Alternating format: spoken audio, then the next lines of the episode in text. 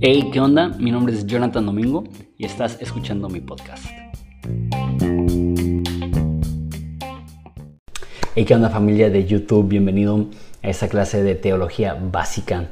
Es una masterclass que estoy incluyendo en Patreon, pero aquí tienes acceso a la primera clase como clase muestra. Van a ser ocho clases hablando de las cosas más fundamentales del cristianismo. La realidad es que tengo 14 años enseñando la Biblia y cada vez más emocionado eh, acerca de la teología en general y profundizando cada vez más. Ahorita estoy leyendo un libro que fue escrito en el siglo IV por San Atanasio eh, sobre la encarnación. Entonces lo lees y son libros que son complejos, son antiguos. Y me encanta, y sé que hay muchas personas aquí que les encanta también. Sin embargo, estaba considerando, es importante también que se documente las cosas sencillas las cosas que no importa si tienes un año de cristiano, un mes de cristiano o una década de cristiano, es un buen recordatorio, es importante como base para tu fe. Creo que de repente este, he visto en amigos míos que van profundizando y cada vez más sus videos y su contenido e, es más difícil de entender para alguien que va iniciando. Entonces entiendo la necesidad de hacer videos profundos, videos que no sean para novatos esta masterclass. Si tienes 20 años de cristiano, creo que puedes eh, ser recordado de cosas que ya deberías de saber, ya deberías de dominar, pero si estás iniciando en el cristianismo, esto va a ser una herramienta enorme. Y la primera clase, eh, Doctrina Esencial 1.0, es la Biblia se trata de Jesús. Esto es tan importante. Tantas personas estudian la Biblia porque quieren conocer más de la Biblia. Sin embargo, no estudiamos la Biblia para ampliar nuestro conocimiento. La Biblia misma dice que el conocimiento envanece, más el amor edifica. Leemos la Biblia para enamorarnos de Jesús cuando yo empecé en un instituto bíblico, cuando tenía 18 años, pasé de saber muy poco de la Biblia a saber muchísimo de la Biblia. ¿Sabes qué es lo que pasó?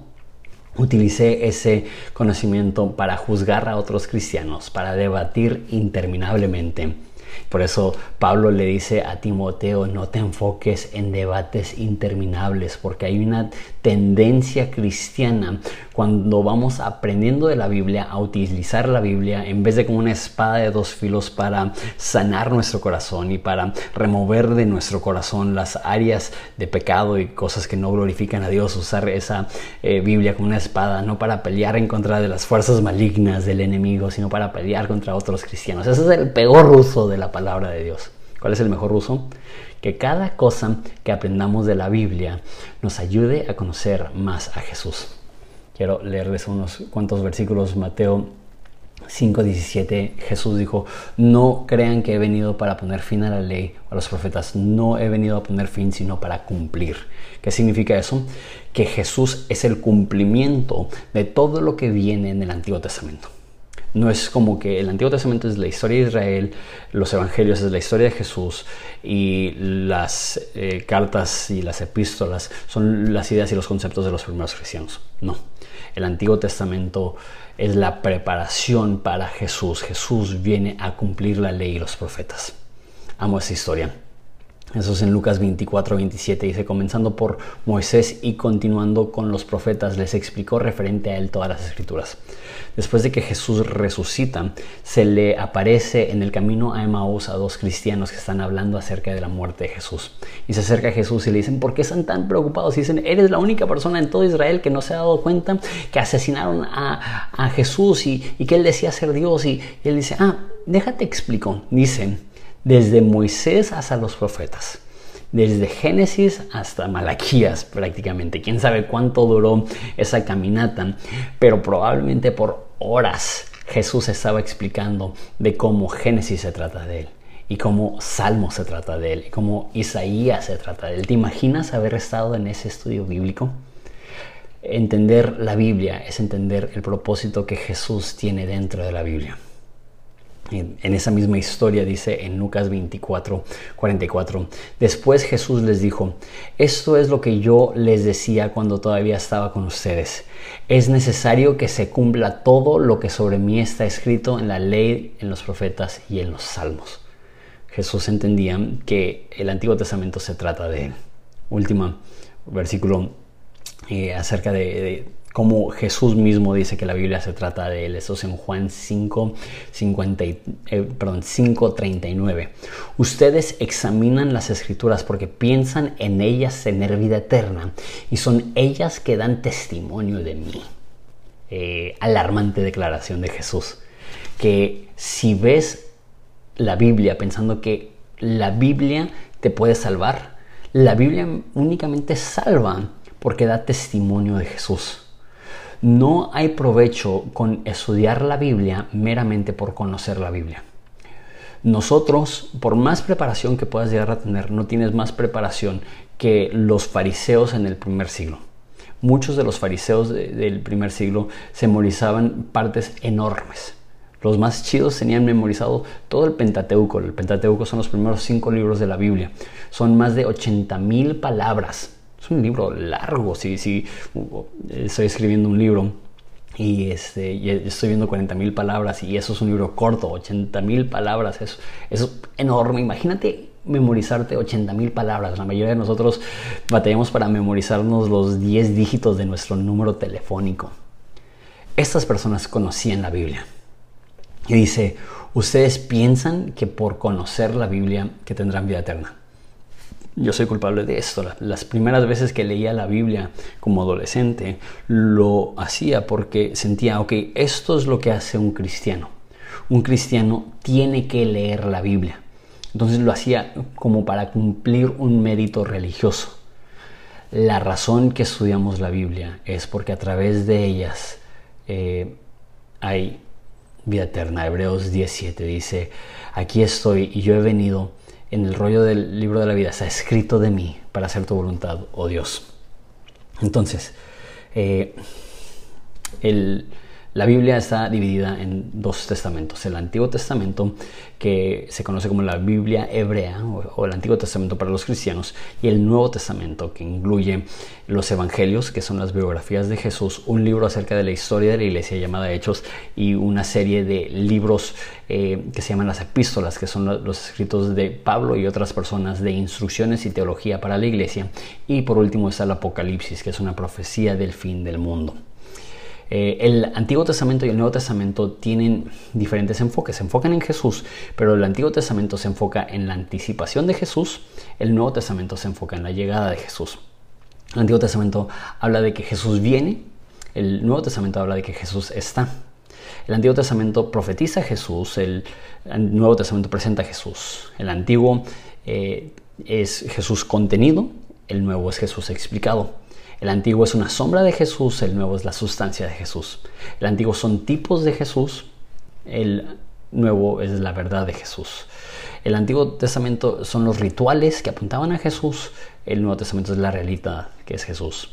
El Antiguo Testamento es Jesús pre-encarnación, el Nuevo Testamento es Jesús después de la encarnación. Eh, el Antiguo Testamento habla de las profecías referentes a los descendientes de David en el Nuevo Testamento Jesús es el simiente de David. Entonces, la Biblia se puede dividir en ocho secciones.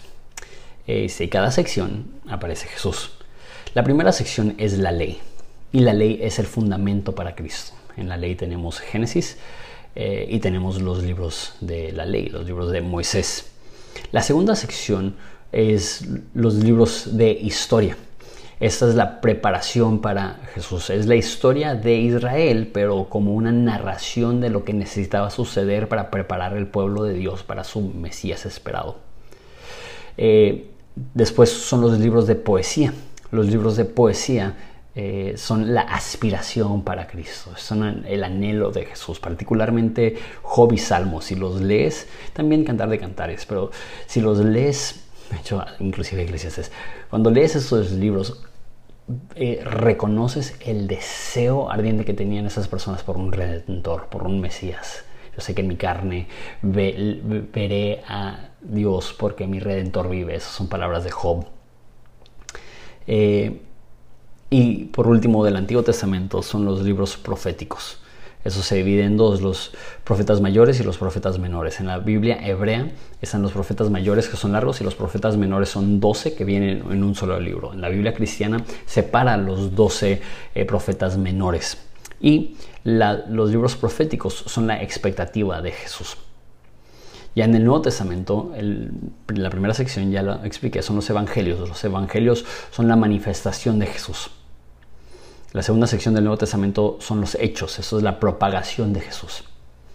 Eh, séptimo, viendo toda la Biblia, tercero del Nuevo Testamento son las epístolas, esa es la interpretación de Jesús o de quién es Jesús.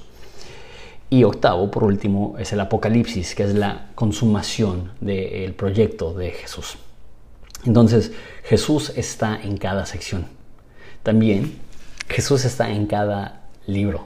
Eh, en Génesis es la elección de la nación de Dios, en Éxodo es la redención de la nación de Dios, Levítico es la santificación de la nación de Dios, Números es la dirección del pueblo de Dios, Deuteronomio es eh, la instrucción del pueblo de Dios, Josué es como poseyó la tierra el pueblo de Dios, Jueces es la opresión del pueblo de Dios, Ruth es la devoción del pueblo de Dios, eh, Primera de Samuel y Segunda de Samuel es la estabilización y la expansión del pueblo de Dios.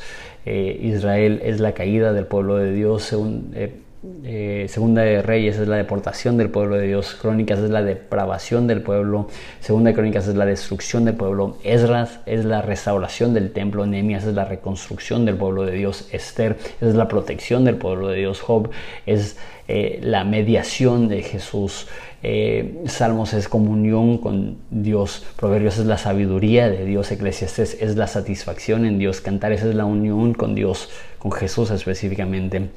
Eh, Isaías, Jeremías, Oseas y, y Cefanías es una eh, exhortación durante el, antes del cautiverio. Este, Ezequiel es la devoción a Dios durante el cautiverio y Zacarías, Ageo, Malaquías son la restauración después del regreso. Eh, históricamente el Antiguo Testamento narra cómo se formó el pueblo de Dios, cómo se expandió el reino de Dios, el pueblo de Dios, cómo se dividió el pueblo de Dios y cómo fue conquistado el pueblo de Dios y después cómo regresaron a su tierra al final del Antiguo Testamento. Los evangelios muestran a a Jesús. Mateo lo muestra como rey, Marcos lo muestra como siervo, Lucas lo muestra como hombre y Juan lo muestra como Dios. Hechos, ya dije, es la propagación de Jesús. Las epístolas de Pablo es Pablo eh, y su exposición de Jesús. Las epístolas generales es una exhortación que da en base a Jesús y Apocalipsis es la persona de Jesús, la posesión de Jesús y el programa de Jesús. Ok, entonces, de un breve resumen de, cómo vemos a Jesús en cada sección y en cada libro. Cuando estudiamos la Biblia, necesitas saber esto.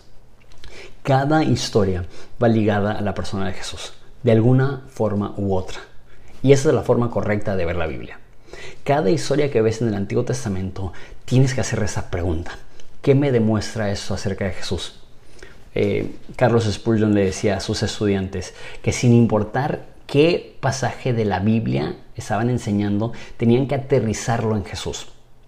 Es triste que me ha tocado escuchar sermones de 45 minutos donde Jesús ni siquiera es mencionado. En esos casos la palabra de Dios no ha sido aplicada correctamente porque la palabra de Dios nos apunta a Jesús. Entonces, cuando vemos la creación, el enfoque no es la creación. El enfoque es qué es lo que nos demuestra la creación acerca de Jesús. La caída, el enfoque no es la caída, es que nos demuestra eso acerca de Jesús. Un buen ejemplo que se usa seguido es vemos la historia de David y Goliat. Y vemos a David como nosotros y vemos a Goliat como nuestros problemas y sentimos que la historia de David y Goliat es como nosotros podemos acudir a Dios en nuestros momentos de mayor necesidad para que Él provea la fuerza para poder derrotar cualquier gigante que está delante de ti. Eso no es incorrecto, eso es cierto. La historia de David y Goliat sí es un ejemplo de cómo nosotros, como David, podemos confiar en Dios en nuestros momentos más difíciles, en nuestros momentos más, más problemáticos. Pero no es la máxima enseñanza. La máxima enseñanza es que David representa a Jesús y Goliat representa nuestro pecado. Y cuando parecía que el pecado iba a aplastar a Jesús en la cruz, Jesús se levanta y expone, dice en Colosenses, a sus enemigos, clavando la lista de decretos que era nuestra contra el madero y así como David levantó la cabeza degollada de Goliat, así Jesús también expone e y humilla a nuestra oposición, a nuestro enemigo. Y la historia de David y Goliat es primordialmente acerca de Jesús, el Salvador inesperado no por nada eh, le dicen hijo de David. ¿Por qué? Porque David representa de cierta forma quién es Jesús, de una forma imperfecta. Josué, de hecho no es casualidad que Josué comparte eh, nombre con Jesús. Jesús es, es griego y, Josué, Yeshua, es hebreo. Jesús se llamaba Yeshua, eh, el mismo nombre que Josué. Y vemos que Josué es el el soldado para llevarnos a la tierra prometida. De la misma forma, dice, eh, dice Isaías que Jesús es nuestro príncipe de paz. Él es el guerrero que fue a la guerra en la cruz sobre el madero para que nosotros podamos tener acceso a Dios cada historia del Antiguo Testamento tenemos que preguntarnos dónde está Jesús. Jesús es el Adán perfecto, nos dice en Romanos que es un segundo Adán. Jesús es el, es el Abel, el inocente que fue eh, muerto. Es el verdadero Noé, que, así como Noé en una barca salvó a la, humanidad, a un remanente fiel, de la misma forma Jesús en el madero sana a un remanente fiel. Jesús es nuestro verdadero Abraham, que así como Abraham dejó la tierra de sus padres y vino a una nueva tierra, así también Jesús dejó la tierra de su padre y vino a nuestra tierra a salvarnos. Es un mejor Isaac, así como eh, Abraham iba a matar a Isaac eh, para cumplir con lo que Dios había dicho. De la misma forma, Jesús murió y de hecho esa historia, eh, Isaac es una representación tan chida de Jesús que Jesús fue crucificado en el mismo monte donde Isaac iba a ser eh, sacrificado. Que Isaac cargó su madera sobre su, sobre su espalda para ser ejecutado y Jesús cargó su, propia cruz, que fue el Padre quien lo iba a matar y, y Abraham dijo, Dios mismo proveerá el sacrificio. Y sí, Dos mil años después de Abraham, Dios mismo proveyó el sacrificio a través de Jesús. Y así puedo continuar. Cada persona del Antiguo Testamento, cada héroe del Antiguo Testamento nos apunta y nos, nos explica quién es Jesús. Los evangelios obviamente son una una este, biografía de Jesús, pero también es importante ver los escritos del resto del Nuevo Testamento, no meramente como, como teología en general, sino teología es la enseñanza de quién es Jesús. Es chistoso cuando personas de repente dicen, yo no necesito teología, yo únicamente necesito a Jesús. Lo que yo le diría a esas personas es, ¿quién es Jesús? Y cualquier cosa que ellos respondan es teología. Todos somos teólogos. La pregunta no es si eres teólogo, es si eres un buen teólogo o un mal teólogo, un teólogo profundo o un teólogo superficial, un teólogo que se enfoca en lo incorrecto o en lo correcto. La tarea que tenemos como teólogos, como personas que estudiamos a Dios, es responder esa pregunta, simple y sencillamente, ¿quién es Jesús? Es más, un, predicador una vez me dijo que la razón que sus mensajes son poderosos, porque lo eran, es porque dijo, la mayoría de personas quieren responder esa pregunta cuando ven la Biblia. ¿Qué es lo que la Biblia me enseña acerca de mí mismo? La Biblia no fue escrita para contestar la pregunta ¿qué me enseña acerca de mí mismo? Te va a enseñar un sinfín de cosas acerca de ti mismo, pero no es el fin. El fin no es contestar la pregunta ¿qué me demuestra esto acerca de mí? Es contestar la pregunta ¿quién me demuestra esto acerca de Jesús? ¿Quieres ser un buen predicador? Mira un texto y responde esta pregunta. ¿Qué me demuestra esto acerca de Jesús? ¿Cómo puede esto enamorarme más de Jesús? ¿Cómo puede eso ampliar mi entendimiento de quién es Jesús? Muchas veces decimos que la Biblia es el mapa de nuestra vida. Es el manual instructivo, he escuchado que algunas personas dicen. Y entonces, si hay algo en tu vida que no funciona, regresa al manual instructivo. No es que eso sea equivocado, pero la Biblia no se escribió para resolver tus problemas, se escribió para revelarte a Jesús.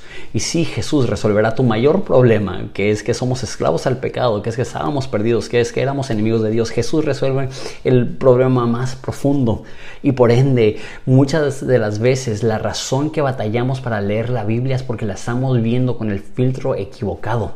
No es un libro... Eh, enfocado primordialmente en quién es el humano, no es un libro enfocado primordialmente en cómo opera el mundo, no es un libro enfocado principalmente en cómo obtener eh, una mejor vida o mejores relaciones o un mejor matrimonio o, o más dinero o algo así. El enfoque de la Biblia es revelarnos a Jesús y todo lo demás busca primeramente el reino de Dios y su justicia y todo lo demás viene por añadidura. Cuando cuando no establecemos bien nuestras prioridades, efectivamente lo que eso hará es que nos desviará y siempre tendremos conclusiones inferiores porque estamos haciendo preguntas inferiores. La pregunta principal al estudiar la Biblia es, ¿qué nos demuestra esto acerca de Jesús? Teología básica. La Biblia se trata de Jesús.